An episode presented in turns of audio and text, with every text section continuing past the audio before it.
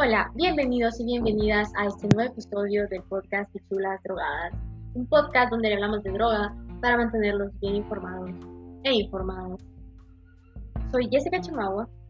Y yo, Roberto Cerritos, y conjunto a Jessica somos psicólogos clínicos, que los vamos a mantener un poco más al tanto sobre el mundo de las drogas y el tabú que existen sobre ellas.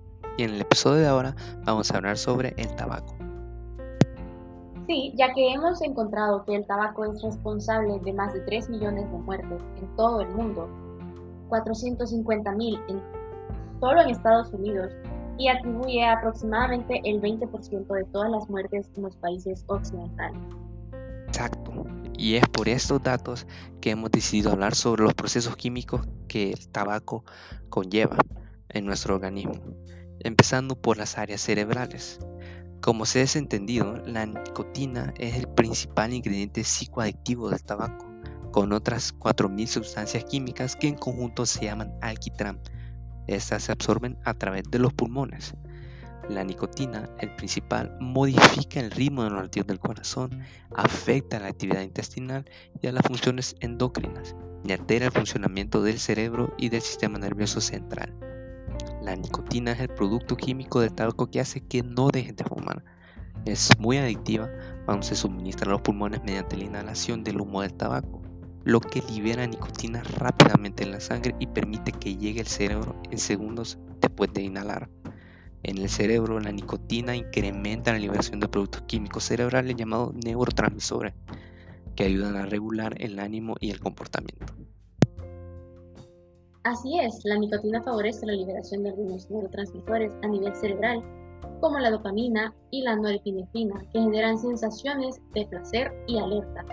La dopamina, uno de estos neurotransmisores, se libera en el circuito de recompensa, que consiste en que la nicotina se, se une a uno de los receptores para este mismo en el cerebro y estimula la liberación de dopamina elevando sus niveles la dopamina es liberada hacia la sinapsis, el espacio entre las terminaciones nerviosas y la célula receptora, y se une a los receptores de la siguiente neurona. La dopamina rápidamente se reabsorbe o se elimina por la enzima monoaminoxidasa, MAO. Sin embargo, cuando se introduce la nicotina al fumar, la nicotina estimula la liberación de dopamina, mientras que otras sustancias en el humo de cigarro bloquea la acción de la monoaminoxidasa del cerebro y produce mejoras en el ánimo, sensaciones placenteras y, y produce mejoras en el ánimo y sensaciones placenteras. Experimentar estos efectos de la nicotina es lo que hace que el tabaco sea tan adictivo.